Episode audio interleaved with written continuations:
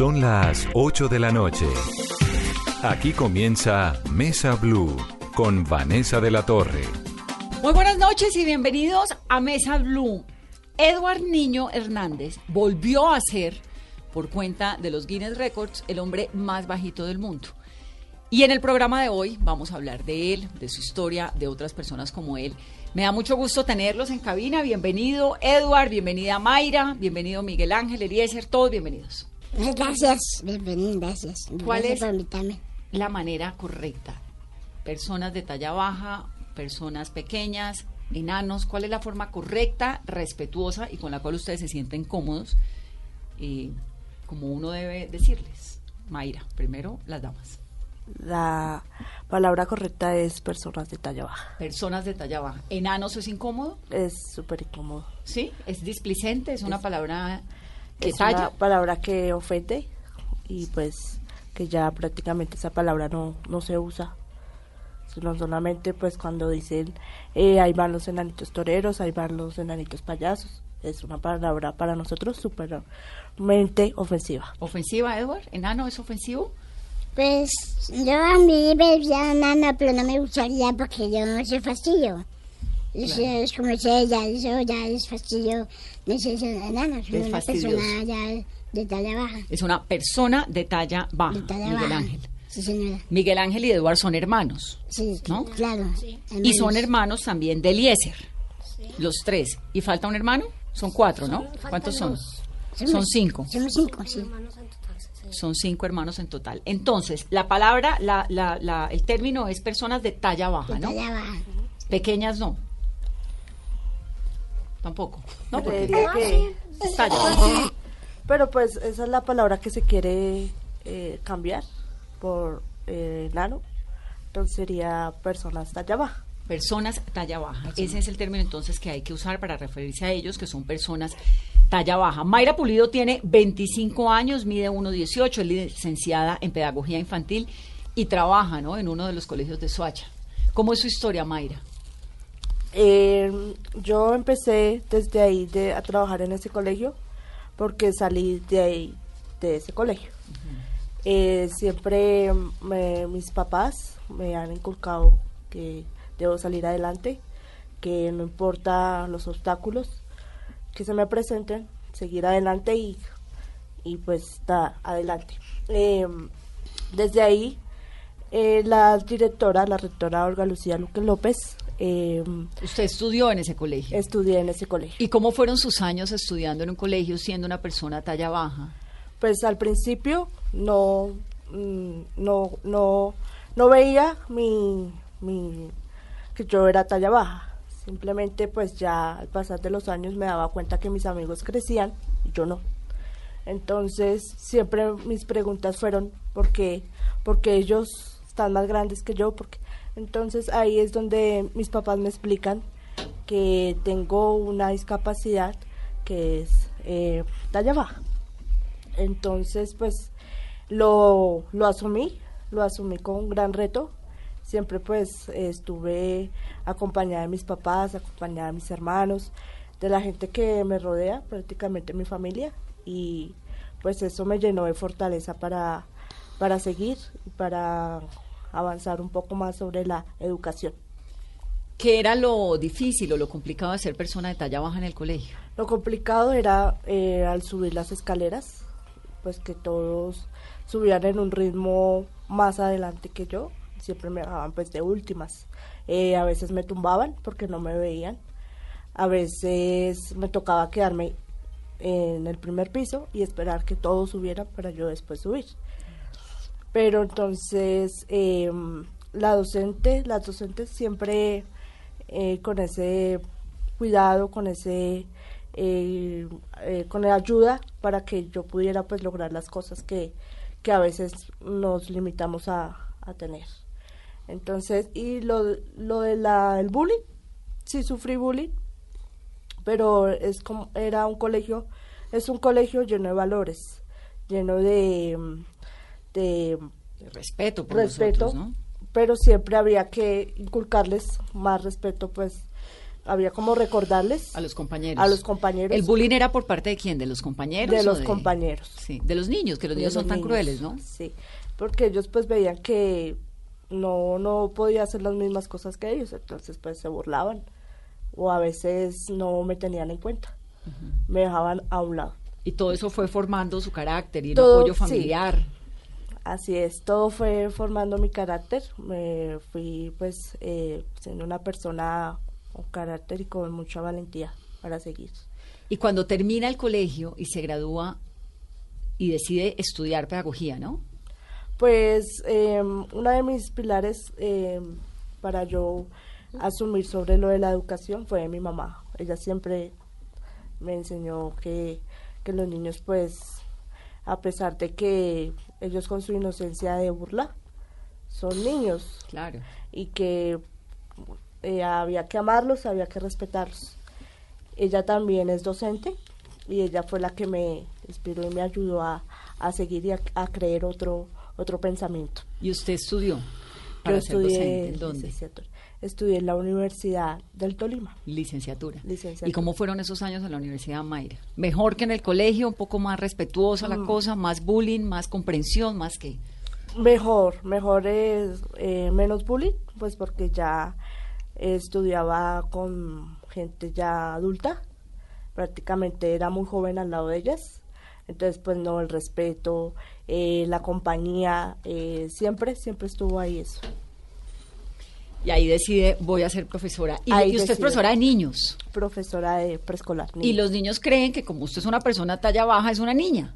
Sí, eh, muchas ¿No? veces me, me, ellos se han como que parado ahí porque yo les aclaro desde el principio que soy la profesora y pues ellos con esa cara de reacción, ¿Y los niños tienen cuántos años? eh, los niños de 3 a 4. Ah, son chiquitos. Mm. Y usted les dice, yo soy la profesora, Yo no es que sea una niña como ustedes. Pues me toca ponerme un poco seria porque a veces sí me, to sí me tratan como de... De, de, eh, De montársela. Siempre de montármela. Pero Claro. pues no, yo más que una profesora soy una amiga de ellos. Yo trato de jugar, yo trato de, de pues ser igual que ellos, y vamos allí, vamos allá. ¿Y la logra? Y lo logro. ¿Cuánto tiempo lleva siendo maestra? Cuatro años. Y contenta. Contenta, súper contenta. Es la mejor profesión que he podido escoger. ¡Qué maravilla! ¿Cómo se ve el mundo desde el 1.18, un metro 18 que tiene usted? Grande, grande pero no imposible. Es, es algo que eh, muchos, muchos papás dicen, y a esto les llamo como una invitación a los papás con esas personas talla baja, no limitarlos, no limitarlos, eh, siempre pues con ese pensamiento de que salgan adelante, de que no dejar a un lado las burlas, dejar a un lado, o sea, no tomar sentido en eso, sino seguir siempre adelante. Claro. Entonces, pues, eh, siempre yo le decía a mis papás, eh, lo veo imposible, lo veo, o sea, no, aquí como en Bogotá no hay, no hay muchas cosas así como para las personas de talla baja, que son los No, pues, buses. además es que, claro, que el timbre del bus, me imagino el que tiene que ser sí, un camello, las escaleras, lo que me... Las el escaleras. baño público. eh, los baños públicos, ¿No? aunque ya, ya hay varios eh, baños en los centros comerciales, ya hay para personas con discapacidad. Lavamanos. Talla baja, lava, lavamanos. todo eso. Es, es- supongo que es una ciudad o un país en general que, que no es muy inclusive en esto, ¿no? No, es Colombia es uno de los países que no tienen en cuenta la, la discapacidad para las personas de talla baja. ¿Es una discapacidad? Es una de talla baja? discapacidad. Sí. Así es. Mayra, marido, hijos, No, señora, ahorita estoy soltera y estoy dedicada a mi trabajo. novios. Sí he tenido novios, pero pues eh, ya que he conocido hace ya tres años personas de talla baja me involucraron. Eh, sí he tenido parejas. Cuando dice he conocido, me involucraron, ¿en dónde? En, para, en las personas de talla baja. ¿Hay un pues, grupo? eh, el grupo, la fundación hace, eh, de Pequeños Gigantes, ¿no? Pequeños Gigantes. Sí, la Fundación Pequeños Gigantes que nació además hace poco, en el 2004 nació. Así es. Que eso es relativamente eh, poco. ¿Cuántas personas de talla baja hay en Colombia? ¿Sabe esa cifra?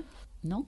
Eh, no, pues es se dice que Bogotá es es donde más hay personas de talla baja, pero asimismo la mayoría no, no salen a, como a la luz, como querer compartir con las personas de talla baja, pero Sí. se sabe que hay bastantes. Bueno, se lo voy a preguntar a Alexis Calvo, que es copresidente de la Confederación Nacional de Personas de Talla Baja, de la Federación Internacional de Fútbol, además. Fue diputado y presidente de la Asamblea de Casanare y me da mucho gusto tenerlo. Alexis, bienvenido a Mesa Blue. Eh, muy buenas noches, Vanessa. Un saludo muy especial para Mayra, para Edward. ¿Cómo están todos ustedes? Bien, no lo oyen porque no se han puesto los audífonos. Pónganse los audífonos, chicos, para que oigan a Alexis, que les está mandando un saludo muy especial, Mayra. estos- Alexis, de golpe, ¿me puede contestar la pregunta? ¿Cuántas personas más o menos de talla baja hay en Colombia, si lo sabemos? Bueno, no, mire, se dice que cada 25 mil partos nace una persona de talla baja en el mundo. Y Colombia se Hay parte otro- hay- hay- sí, hay- nosotros no tenemos un centro de referencia en el país de las personas de talla baja. De alguna manera tenemos un capítulo en, en el Consejo de Discapacidad Nacional. Estamos incluidos con las personas eh, con movilidad reducida. Entonces, de alguna manera no hay una cifra establecida en nuestro país de cuántas personas de talla baja hay exactamente. Sí, Sería de Alexis, pronto irresponsable darle un dato sobre exactamente cuántas personas tenemos en el país de talla baja. entendido, entendido. ¿Por qué, digamos, esto de la de eh, nacer con esta condición es por qué? ¿Qué ocurre durante el embarazo? No, es que de hecho hay más de 200, 256 diagnósticos.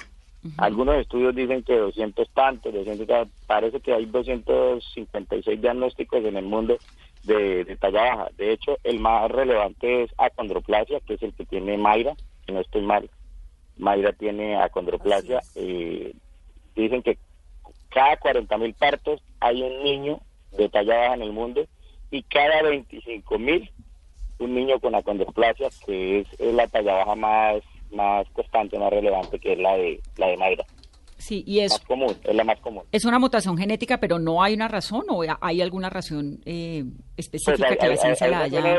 genéticas que se da cada cuarta, cada quinta generación, que es una mutación genética, pero en las diferentes, en los diferentes diagnósticos que eh, son, diferentes las razones.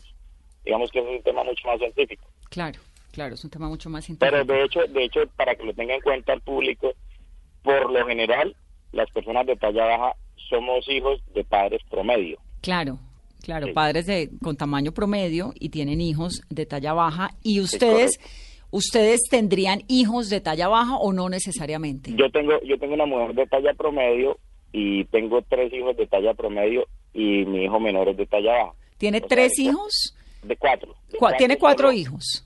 Sí, y de cuatro solo uno es talla baja. Solo uno es talla baja. Sí, ¿Y hace cuánto está casado? ¿Cómo, cuéntame un poco esa historia de amor, Alexis. Pues tanto casado no, pero sí... no sé, Arrejuntado y el- feliz. es- Estoy debiendo, estoy debiendo el matrimonio, de hecho ya aquí me están haciendo ojitos de, de que no he cumplido con el tema matrimonial, pero prometí que para este año ¿De qué, qué hubo? vamos a hacer el matrimonio, invitamos a Blue Radio de una vez. Ah, pero ya, claro. ya, ya Vanessa de, de, de, madrina. Allá, yo voy feliz a donde me inviten. Cuénteme esa historia de amor, Alexis. ¿Dónde la conoció?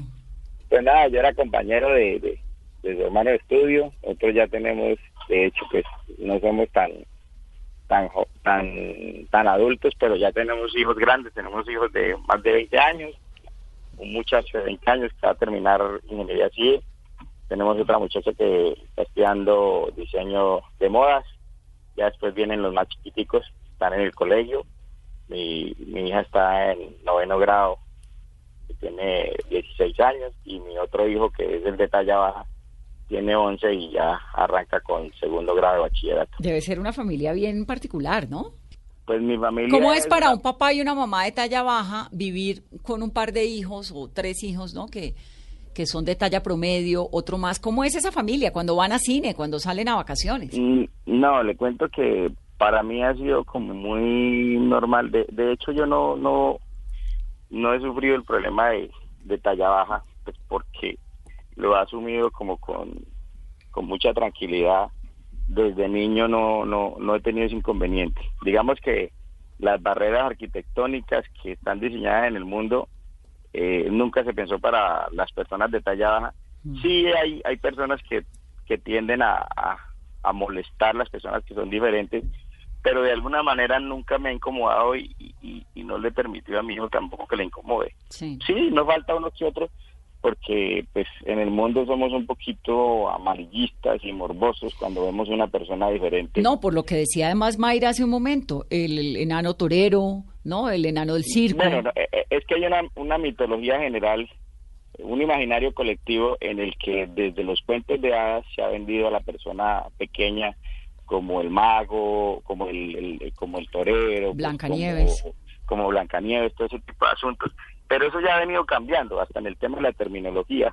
La ONU ha venido cambiando con el tema de la terminología. Nosotros en el 2017 hicimos, eh, logramos hacer una gestión para que la ley 1856 eh, diera el 25 de octubre como Día Nacional de las Personas de Talla Baja, ya se ha hecho en muchos países, y también logramos incluir la terminología del tema de talla baja, que a mí no me molesta. Con mi esposa tenemos, eh, ella es presidente de la Fundación Niños Felices y Saludables, eh, hacemos parte de la Confederación Nacional de Personas de Talla Baja, y eh, logramos empezar una gestión para, para ese tema de la ley del 25 de octubre y además dentro de esa ley quedó incluido el tema de la terminología porque se habla de personas de talla baja. Como le digo, a mí no me molesta el término enano, pero a la gran mayoría le parece despectivo y peyorativo.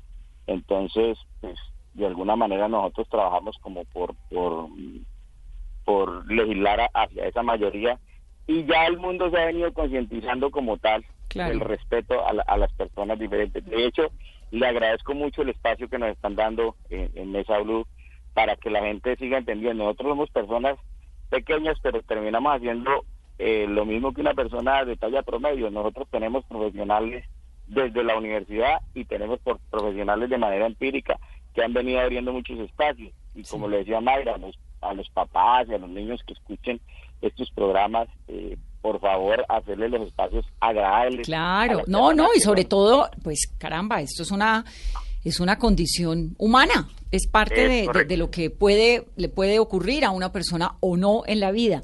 La ley suya es la o- 1856, Eliezer de- fue Alexis fue del promotor 2017.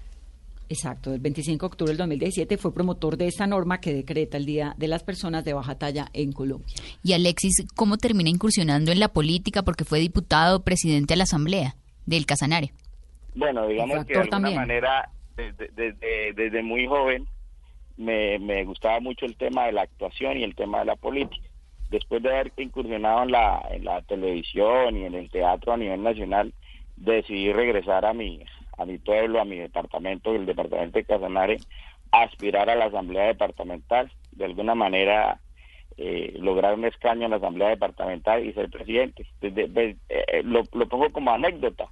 Para uno ser eh, elegido por voto popular, lo tiene que seguir mucha gente, lo tiene que acompañar con el voto mucha gente Claro. y, y, pues teníamos el respaldo de amigos, de conocidos y de gremios y que vieron un- a mí una persona que los podía representar en la Duma departamental y, y no solo representar al departamento, sino en, en un momento determinado los partidos, porque terminaron votando muchos partidos a favor mío para ser el presidente de esa corporación. Mm.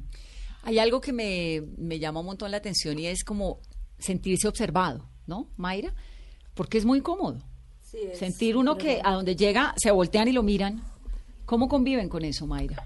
Eh, pues en general eh, es más los niños los que nos observan que los adultos. Pues uno dice, eh, bueno, los niños es porque la curiosidad y porque quieren saber por qué. Pero los papás sí es como, eh, los adultos sí es como más falta de respeto, de que no eh, les enseñen a sus hijos de qué, de qué se trata, de qué es lo que está pasando. Y a veces pues ellos también se burlan, Los adultos. los adultos. Y a Alexis, ¿cómo convive, cómo vive su vida con esto de sentirse observado? Pues de alguna manera yo lo asumí. Nosotros somos unas personas no cotidianas. ¿Usted cuántos ¿En años tiene, Alexis?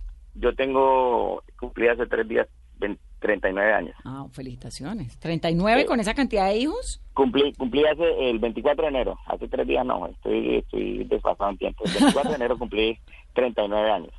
Entonces, eh, decirle, ah, con esa cantidad de hijos, sí, claro, decirle pues que ya uno aprende a convivir y sabe que es una persona no cotidiana. Sí. En cualquier salón que entre, en cualquier espacio que entre, en cualquier bus, en cualquier vehículo, eh, el primero que van a observar es a uno. Digamos que a- hay que potencializar eso a favor de uno. Que además es muy paradójico porque es una persona pequeña, ¿no? De talla pequeña. Sí, y sí, es, sí, y es- llama la soy atención por eso. Yo soy, yo casi le quito el récord a Edward, yo mido 1.5. Estoy muy cerquita de Edward. Casi le, le quita el récord. Sí, sí, sí, estoy muy cerquita de Edward. No, mentira, Edward es mucho más pequeñito. Pero estamos, estoy entre la mitad, entre, entre Mayra y Edward. Sí. Más o menos para que de pronto lo- la gente que, que los está escuchando y los está viendo se hagan una referencia. Usted Y pues mide no, uno, uno, un metro con cinco centímetros. Sí, señora, por favor no me vayan a quitar los cinco, que es el que me alcanza para timbrar. Vamos a hacer una pausa, entonces estamos conversando con estas personas de talla baja, ¿no? Talla baja, Talla nos- baja. nuestros invitados de esta noche. Nuestros invitados de esta noche, que en realidad son enormes y me fascina, nos encanta, nos hace muy felices tenerlos en Mesa Blue. Ya volvemos en breve.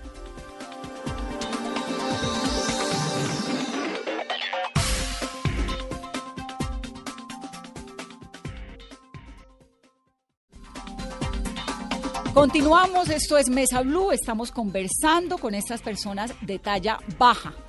Su historia, su vida, nos encanta tenerlos esta noche, con toda su grandeza, aquí en Mesa Blue.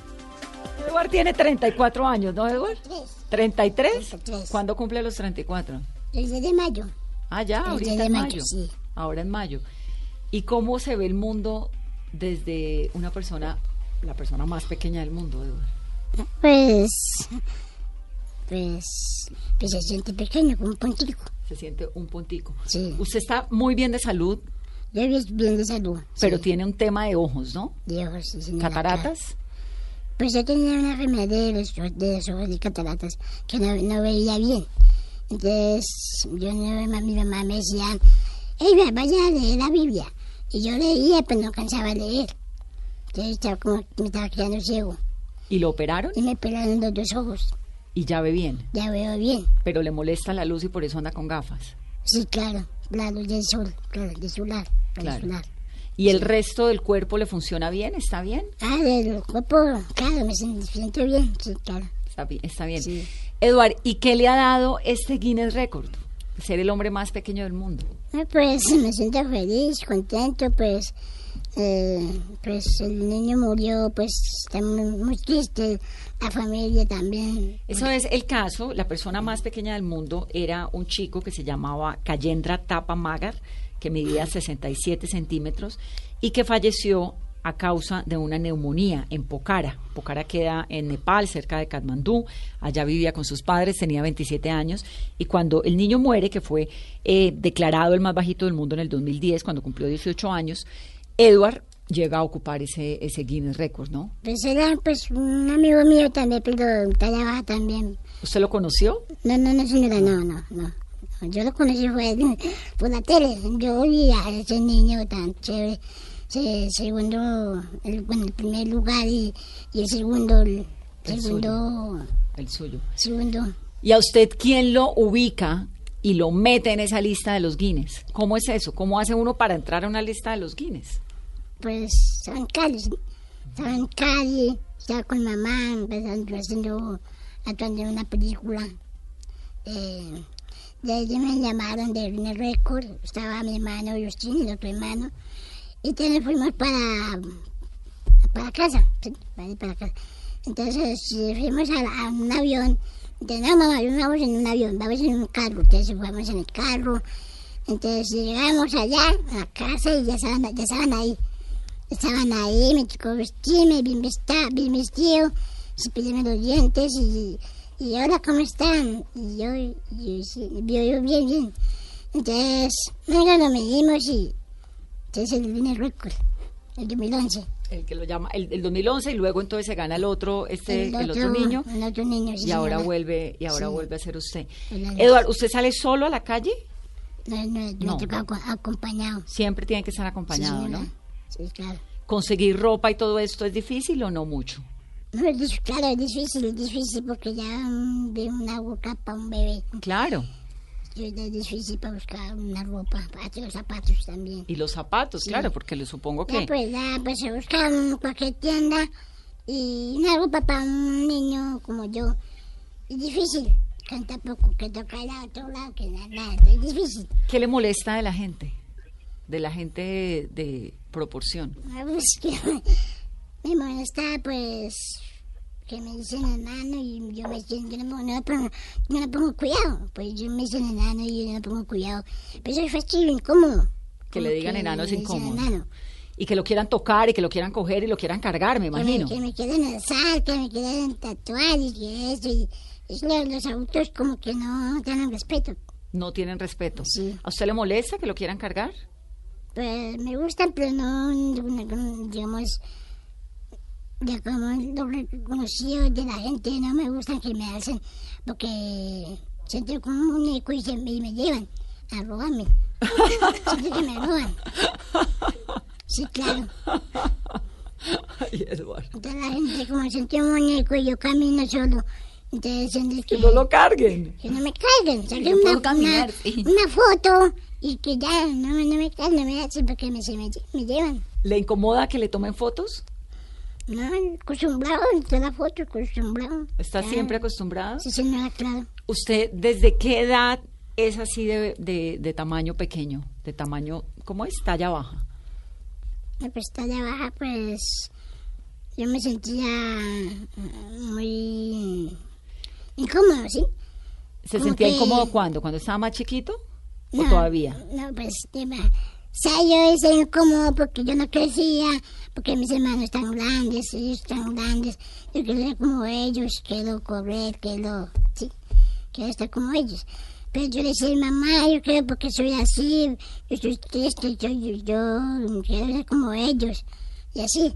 Entonces mi mamá me decía, eh, más adelante conocí a unos amigos como yo. Entonces, yo en ese momento me sentía un poquito más contento. Sí.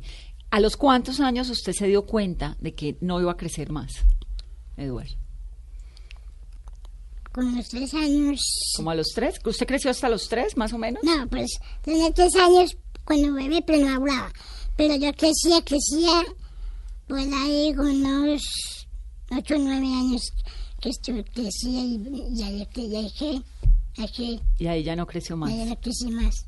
Y tiene un hermano que es Eliezer. ¿Cuántos años tiene Eliezer? Yo tengo 22, eh, Vein- 22 años. 22. ¿Y Miguel Ángel? Yo tengo 20, 20. años, años, sí señora. 20 años. ¿Y cómo es eh, Miguel Ángel crecer con un hermano como Edward? Siendo usted un hermano también de, talla baja. Sí, señora. Eh, pues cuando yo cuando tengo a- hasta memoria, cuando, cuando comparto con mi hermano, me sentía que yo, yo era todo curioso porque era él era más pequeño que yo. Claro. Les explico a los oyentes el contexto. Tengo en mi cabina a tres hermanos, de los cuales dos hermanos son de talla baja y uno es de talla promedio. El mayor de talla baja es eh, Edward, pero es de talla menor porque es el hombre más pequeño del mundo. Y Miguel Ángel es su hermano, que creció con un hermano de talla baja, pero también con un hermano de talla promedio, ¿no? Sí, señora. Sí. Sí, pues yo me sentí, en lo que yo me acuerdo, yo me sentía curioso con mi hermano Edward, porque era más pequeño que yo. ¿Usted lo veía bajito? Sí, Claro. yo cuando tenía cinco años, pues yo siempre iba a ir, ir a molestarlo para, para jugar, no a, a, a- a agredirlo. Y entonces yo me di cuenta que con pasando el tiempo, que mis hermanos también crecían, yo veía que Eliezer crecía y yo decía yo, bueno, como que yo será, yo seré igual que Witter, que bajito o, o algo, ¿O voy a ser como Eliezer? o hacer como Eliezer. Y pues fue pasando el tiempo y ya como que a los a los nueve años vi que ya crecía muy muy poquito, muy poquito ya. Entonces, pues yo no, no me sentía como tristeza, nada de eso. Yo, bueno, yo tengo un hermano que yo, es normal. Claro, y supongo que la vida para los dos, por tener a alguien a su lado tan cerca como un hermano que tiene la misma condición, pudo haber- sido un poco más fácil, tal vez. ¿Se sintieron siempre acompañados? ¿O les llamó la atención o, le- o les, incomodaban los comentarios que habían alrededor? ¿Cómo era la vida como dos hermanos con esta condición? No, pues, no, los comentarios sí, siempre no faltaban los adultos que quisieran ofender. Y los niños ya es por parte de naturaleza con ellos, como ella y eh, Como dice Mayra. por naturaleza ellos son curiosos, pues se le perdonan. Pero eso ya va de la disciplina de los papás, que, que, que cojan a los niños y, y Y les, les enseñe, sí, que les claro. enseñe que ellos son de talla baja, que no pueden crecer más. Y entre ustedes como hermano, ¿cómo era la relación, Edward? Pues yo, pues yo pues me sentía, pues a mi hermanito, pues compartía, jugaba. Él es menor que usted. Sí, señora, que pero es más alto. Sí. Pues yo compartía, salía, porque yo solo no puedo, me toca acompañado y pasando una carretera y no... Pero, Bueno, pueden, pero los dos sí salen solos. Ah, Sí, sí, sí. sí, digamos, cuando mi mamá dice acompaña a Eduardo o lleva a Eduardo al, al... A la tienda. A la tienda. Entonces yo lo acompaño y, y voy y lo espero que compre sus cosas y... Y, Y se lo, y lo traigo otra vez. Y si no, mi mamá me dice, ay, ay, vaya a la tienda que sea a la esquina. Yo voy solo. Ah, Pero en a la parte de la cuadra. yo, no, no, yo no puedo, me toca ser acompañado. Sí. ¿Cómo es eh, Eliezer, no? Eliezer es el hermano menor de Edward, pero eh, El cuarto. Usted es el cuarto, es que son cuatro. ¿Y dónde está el tercer? Eh, el- somos cinco, somos cinco hermanos. Somos cinco hermanos. Entonces eh, el árbol, a ver. la- El primero es quién? eh, El primero Yo soy, es yo soy Edward. ella y soy la mayor. El primero es Edward. Sí, señora, Luego viene Justin. Justin, ¿dónde está? Justin ahorita, él está trabajando con una grúa telescópica en Fusa. En- él fue el que le ingresó a los Guinness Records. Sí. Después de eso El que sigue- hizo todas las vueltas de Sí, la gestión. Sí. Y pues después de eso sigue Elmer. Elmer trabaja como cortador en una empresa pues, de telas. Eh, después de eso sigo yo y después de eso sigue Miguelito. ¿Hay alguna explicación en su familia por la cual hay dos personas de talla baja entre los hermanos? ¿De cinco hermanos, dos? Pues muchos eh, se han diagnosticado estudios y demás, pero pues no es genética porque en mi familia todos somos normales. O sea, mi mamá es de tamaño promedio, mi papá es alto. Eh, mis otros dos hermanos también crecieron normal, pero nunca se lle- ha llegado como que, ¿por qué pasó? Porque incluso pues la niña, hubo una niña en, en medio de nosotros que también iba a ser de talla baja, pero ella falleció. ¿Falleció ya cuando había nacido? o- Eh, o sí, ella antes? duró un año. Duró un año. y Duró un año y ella, ella falleció. Y su casa, me imagino que tiene adecuación para todas las tallas. Sí, o sea, pues prácticamente en cuando vivíamos al principio, o sea, cuando teníamos la casita normal, eh, todo era pues normalito, sí, y Eduard se subía a una silla y hacía sus necesidades en el baño, pero ya después de que se fue construyendo la casa se fueron aplicando necesidades como para ellos, o sea, digamos la, la adaptación a la cocina, el baño, digamos como butacas así para que ellos pudieran subir y demás. Sí. ¿Edward cocina? No, señora, yo no cocino, yo, Yo como. yo, yo como, pero yo soy mi hermano Cheche, mi mamá, ellos se cocinan. Yo como, porque yo en la cocina yo no puedo, yo no canso. No me tocaría en una silla y subirme. Pero mi mamá dice, no, porque usted se quema, no hacen así. Entonces me toca yo ahí estar en la casa y comer. La nevera. La nevera sí es normal, o sea, es difícil encontrar un refrigerador pequeño para él, a pesar de que, ah, o sea, como que tuvo esas ideas en algún momento de decir, yo quiero todo pequeño para mí, pero es, o sea, es algo que es muy difícil. Mm. ¿Y duermen solo, Edward? Sí, él duerme solo, Cada uno tiene su cuarto, su cama. señora. Cama tamaño Edward, cama tamaño Eliezer, cama tamaño... Sí, ahorita sí, o sea, Pues. cada uno en su cama tiene adaptación especial. Edward prácticamente es una cama que tiene hace años, Sí. lleva prácticamente la, se la regalaron en Santander, por lo que tengo entendido, de lo que conozco historia de esa cama. Y en el caso suyo, eh, Eliezer, tener a dos hermanos de talla baja, Mm, ha sido algo, pues, chévere y curioso a la vez. ¿Por qué? Porque, digamos, la gente llega en, en lo primero que preguntan, yo sé por qué tan alto. o Claro. porque su hermano bajito. Porque además que mide demás. 1.90. Sí, señora. Entonces, ¿verdad? digamos, tener esa, esa oportunidad de que uno va creciendo y, y sus hermanos, ¿qué? Usted les está quitando la estatura, siempre dice se le comió el maíz. Entonces, como que ese siempre es el comentario en, en otras partes de, de Colombia. Digamos, ah, entonces que se le tomó la sopa o cualquier cosita así. Y pues, digamos, al crecer con ellos, eh, fue algo, pues, de pronto, a los siete años ya me preguntaba, bueno, ¿y qué pasó aquí? Porque yo soy el, como uno de los más altos prácticamente, porque ya alcanzaba a mi hermano Elmer a los siete años. Y yo, aquí con siete años y ya prácticamente sobrepasaba a mi hermano. Claro. Entonces siempre Sí, fue como que ese diagnóstico así que incluso en el, en el colegio cuando los profesores me decían, bueno, ¿y usted qué? Siempre fue curiosidad constante alrededor. Claro. Usted tiene dos hermanos con esta condición. Sí, señora. ¿Y cómo lo, cómo lo terminó aceptando, entendiendo, respetando, además apoyándolos a ellos? No, pues o sea, ya fue como que proceso familiar de que mi mamá me decía, no, es que sus hermanos van a dejar de crecer porque ellos tienen un diagnóstico especial. Entonces yo, ah, bueno, o sea que ellos son especiales, o sea, no lo tomé por el lado negativo de que, ay, van a dejar de crecer, van a hacerme bullying en el colegio porque tengo hermanos pequeños, no. Siempre fui como que diciendo, vamos a salir adelante porque tengo dos oportunidades, o sea, son oportunidades, yo los veo más como alguien que se puede apoyar para crecer juntos, o sea, en familia. Los amigos, Edward, ¿quiénes son sus amigos? Mis amigos, mis, mis amigos son, son mis queridos, que me quieren mucho. Yo estaba en Santander, pues eh, yo, yo tenía un amigo que se llamaba Sandro. Eh, yo estudiaba todos los días, este, salía la, la tarea. eh, ¿Estudiaba en dónde usted? Yo estudiaba en Santander, cambiaba, cambiaba de colegio, porque me pegaban bolonazo, me, me, llevaban al hospital, no, salía del, no me salía del colegio. Claro, es que tiene que ser difícil porque los niños, ¿no?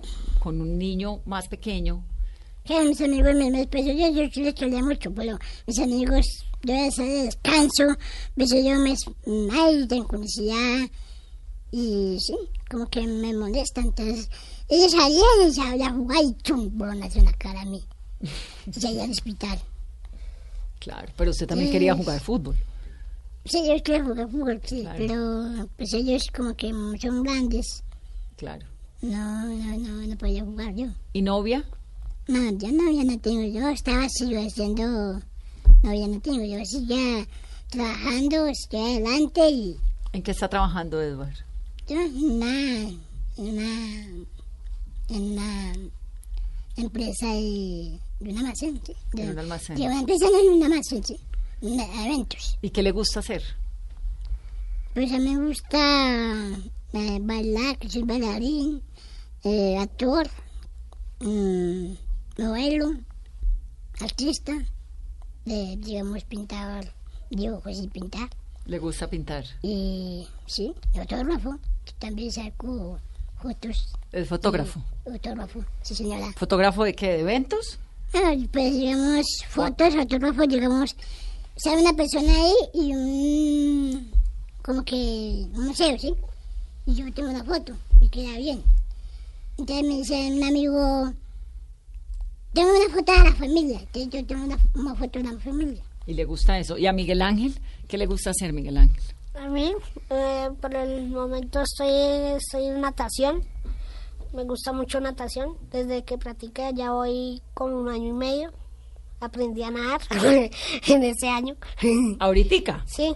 Y... Después de viejo, como decimos sí, en Cali. Sí, pero siempre hay, no hay límites que, que superar.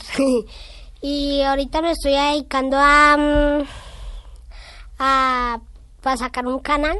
Entonces estoy ¿Un en canal de YouTube? Sí, estoy en proceso. Todavía no está, pero estoy en proceso de hacer eso. Ah, pero Tengo- está interesante. Sí, señora. ¿No? ¿Quiere ser youtuber, también? Sí, sí, sí, señora, ser un youtuber.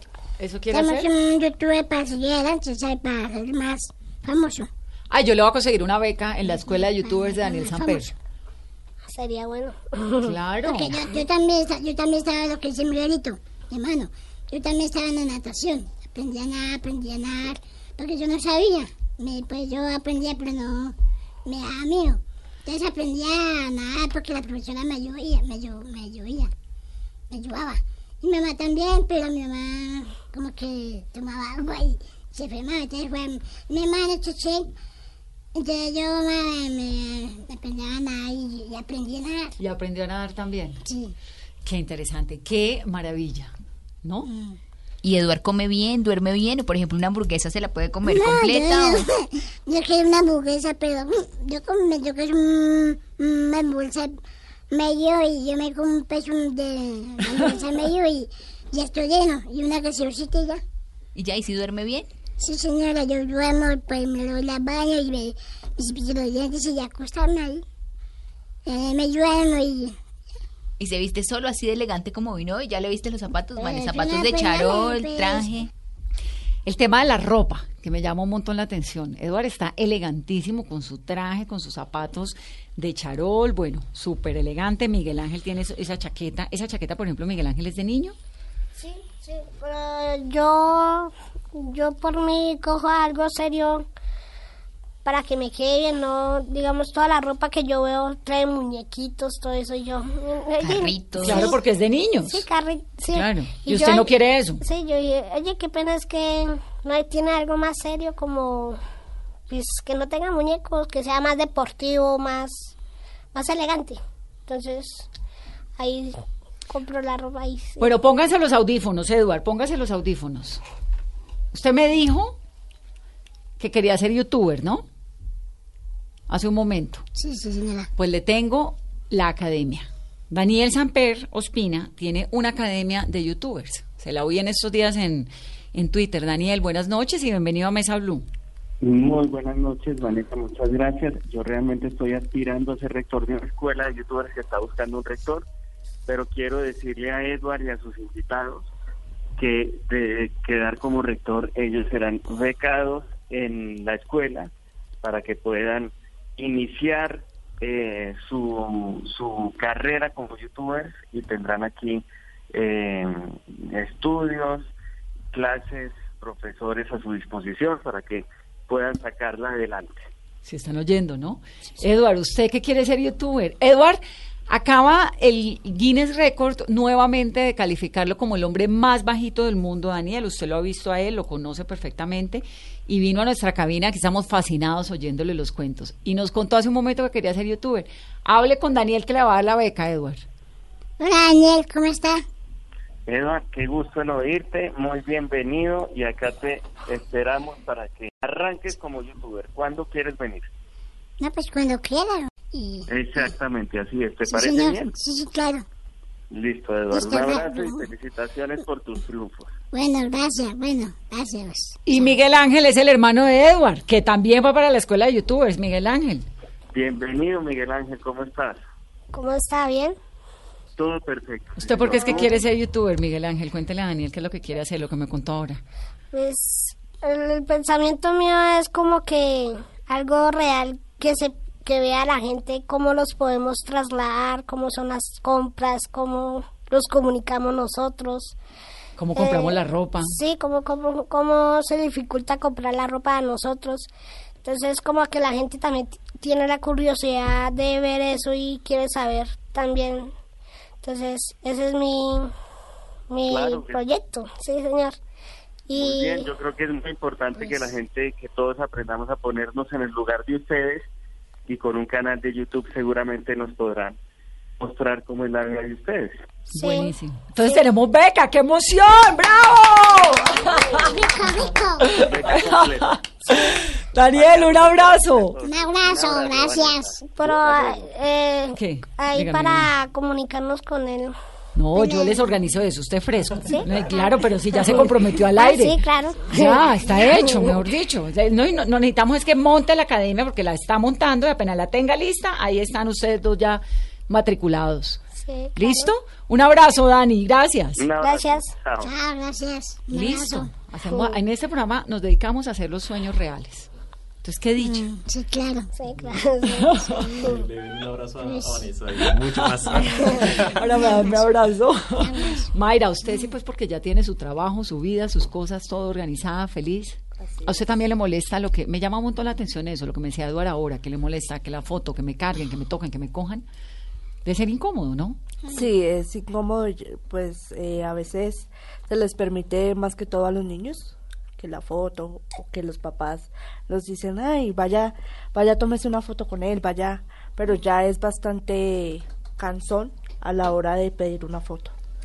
Pero siguen siendo las personas de talla baja un target o un, digamos, eh, elemento de los circos, de esto que me decía de las plazas de toros y estas cosas. Así es. Eh, pues muchos, muchas personas de talla baja no crecen con sus papás, al lado de sus papás, ¿Por al qué? lado de una familia que, que los rodee y que les impulse a seguir adelante. ¿Por qué? Eh, la mayoría de casos eh, los papás pues se avergüenzan de sus hijos y los limitan como a salir a la calle como a diciendo pues usted no no sirve usted no me sirve para para mí o sea no puede seguir adelante entonces pues esa era la, la iniciativa que yo invitaba a los papás a decirles que no no tienen por qué limit- limitarlos si estudian hay una carrera y para esa carrera no hay necesidad de que la sociedad los limite de que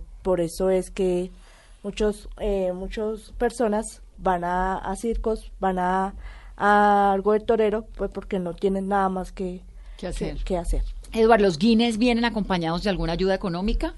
¿De algo o eso es solo reconocimiento? El Guinness. En Guinness es, recono- es un reconocimiento nada más, entonces prácticamente es como eso. Perdón que se les estaba escribiendo para ver si se podía hacer una ayuda económica, pero Sí, No, para que me ayuden. claro. Bueno, por el momento tenemos la escuela de apoyen, sí, claro. Mayra, y ese llamado de pronto de inclusión laboral y educativa para el gobierno, ¿hace falta respaldo? Hace falta, sí, hace falta más que todo para los colegios, para las universidades, eh, que tomen en cuenta a esas personas con discapacidad para que puedan así ayudarles a, a seguir adelante, tener ese impulso para que ellos sean unas mejores personas. Bueno, pues aquí estamos. Qué dicha tenerlos en este programa. Me ha encantado todo lo que les he aprendido un montón. Gracias por invitarme y pues a todos, A todos a aquí. todos, a todos. Bienvenidos, Mayra. Felicitaciones por ese coraje, por esas ganas de enseñarle a los chicos, de romper barreras. Eduard, felicitaciones por su No, pues gracias por, por invitarme y pues por charlar por todo. Pasamos delicioso, ¿o no? ¿Le gustó? Oh, rico, rico, claro. Elba es feliz con su beca también. Claro. Eh, Alexis, ¿todavía puede Miguel Ángel hacer deporte, nadar?